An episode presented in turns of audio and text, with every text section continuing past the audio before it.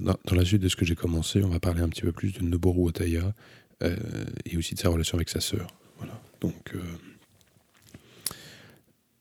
donc voilà, Noboru Wataya, c'est un personnage un peu particulier, c'est le frère de Kumiko.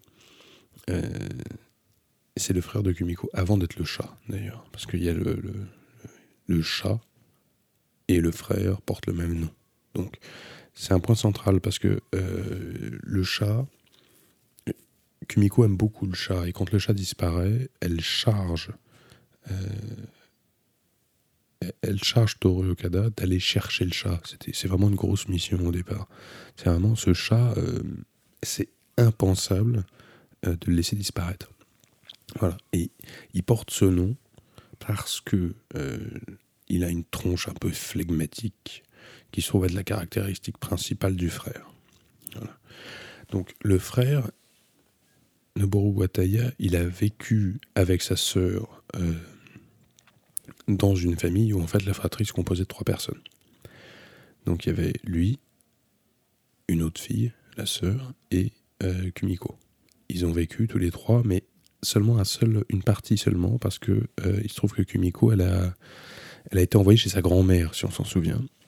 Euh, elle avait été envoyée chez sa grand-mère à cause d'un différent familial, genre en fait ça, faisait, ça, rendait service, on s'en est servi un peu comme d'un billet, hein, comme d'un objet, en disant bon bah vu qu'on s'est embrouillé avec la grand-mère, on va lui donner, en tout cas lui prêter, euh, on va lui prêter sa fille, enfin sa petite fille. Et donc du coup elle a vécu pendant quelques années avec elle, euh, donc avec la grand-mère.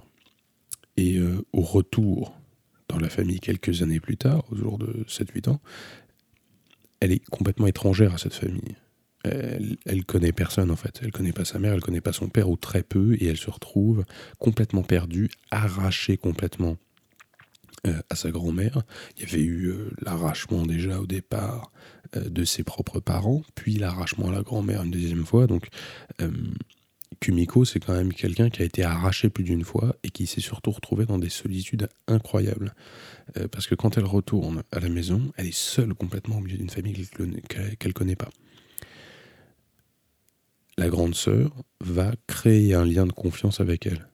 Euh, ça durera pas longtemps, mais c'est le seul point d'ancrage qu'elle a, et ça dure pas longtemps parce que la grande sœur meurt. Voilà. Et donc, ça laisse quand même pas mal de bordel dans la famille, mais on n'en parle pas, ça continue comme ça, et tout se passe bien. Et au milieu de ça, Toru Okada, on n'en sait pas grand-chose, parce que même à l'époque, il dit rien. Le seul truc qu'on se surprend à faire, euh, c'est se masturber en respirant les vieilles affaires de sa sœur décédée. Ça nous donne ce qu'on veut d'indication sur le personnage, euh, et on voit bien que euh, l'élément décès de la sœur n'a pas laissé la famille en fait euh, complètement différent. Ça a vraiment foutu le bordel. Et, euh, ils ont évolué comme ça. Et quand, quand Okada et Kumiko décident de se marier, Noboru Wataya, ça l'intéresse pas du tout. Lui, il dit celui-là, il sert à rien comme mec. Parce que lui, il a une autre vie. Au départ, c'est un geek, en fait. Lui, il parle à personne, il reste dans son monde. Et un peu plus tard, il va se tourner il est très. En fait, il, il va se tourner vers la politique en parlant d'économie. C'est un expert en économie.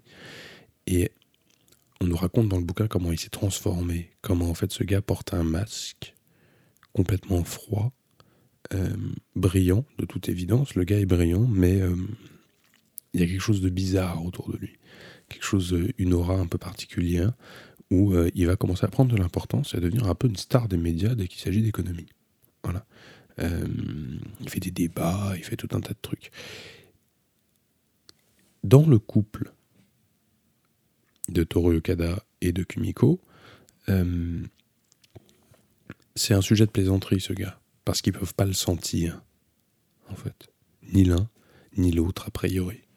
Ils peuvent pas le sentir, et c'est d'ailleurs ce qui fait que quand Toru Okada, plus tard, euh, se, fait convoquer, en fait, par Noboru Wataya et Maltakano pour euh, avoir l'explication pourquoi sa femme est partie, donc euh, qui lui dit écoute, elle est venue me voir, elle est venue me voir, elle m'a dit qu'elle avait un amant, elle savait pas comment faire pour te quitter, donc du coup c'est moi qui règle la situation aujourd'hui. C'est impossible pour Toru Okada d'intégrer cette information-là, comme étant une vérité. Donc on ne sait toujours pas si c'est la vérité ou pas d'ailleurs.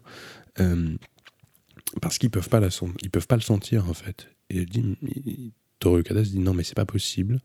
Euh, elle peut pas s'être confiée à, à Noboru Wataya parce que elle l'aime pas. Enfin il y a un truc, elle comprend pas ce gars et c'est certainement pas une personne ressource. Le point commun du couple, euh, c'est qu'ils se sont tous les deux éloignés de leur famille. Beaucoup. Donc du coup, c'est pareil, ça vient réenchérir en disant mais non, si, si Kumiko avait un problème avec moi, elle serait venue m'en parler parce que je suis une personne de confiance et elle serait certainement pas allée parler à quelqu'un de sa famille. Voilà. Donc c'est un peu euh, c'est un peu ce qu'on sait aujourd'hui de ce personnage qui est euh, très bien sapé a priori, qui est vraiment il a une façade extérieure impeccable. Par contre, il a une froideur, il, déteste parler avec les gens, il déteste les gens, c'est une horreur. La discussion qu'ils ont, justement, dont on parlait tout à l'heure, euh, elle est invivable pour Toru Okada parce que c'est genre, c'est. Waouh! C'est le gars est froid, il s'en fout quoi, il s'en fout. Et euh, il s'en fout complètement, il l'aime pas, il lui dit d'ailleurs, hein, il lui dit de toute façon t'as un tas de gravier dans la tête et tu sers à rien quoi. Voilà donc Toru Okada, c'est ce personnage là, c'est euh, un personnage énigmatique qui, euh, qui a quelque chose de bizarre. Alors, ce qui nous emmène tout doucement à un autre truc, c'est que cette y a, on en reparlera, mais Malta Cano euh, a une sœur, Creta Cano, et Malta Cano, dès le départ, annonce la couleur. Quand il, ses premiers entretiens avec, euh, avec Toru Kada, elle dit euh, Écoutez, Noboru Wataya a violé ma sœur. Bon, euh, c'est une info qui tombe comme ça du ciel, donc en plus, il apparaîtrait que ce fameux Noboru Wataya euh, est un violeur. Et alors, on ne comprend pas d'ailleurs comment ça se fait que ça fasse pas un sujet. C'est-à-dire que la question, la question se pose à peine dans la mesure où euh, Maltakano passe son temps avec lui. Enfin, passe son temps. En tout cas, elle est là pour faire médiateur entre, entre Toru et, et Noboru Wataya parce que elle est là, quoi. Donc on sait pas trop. En tout cas, il y a un truc, il y a quelque chose de pourri au royaume du Danemark et il est représenté par ce gars-là. Voilà ce qu'on sait.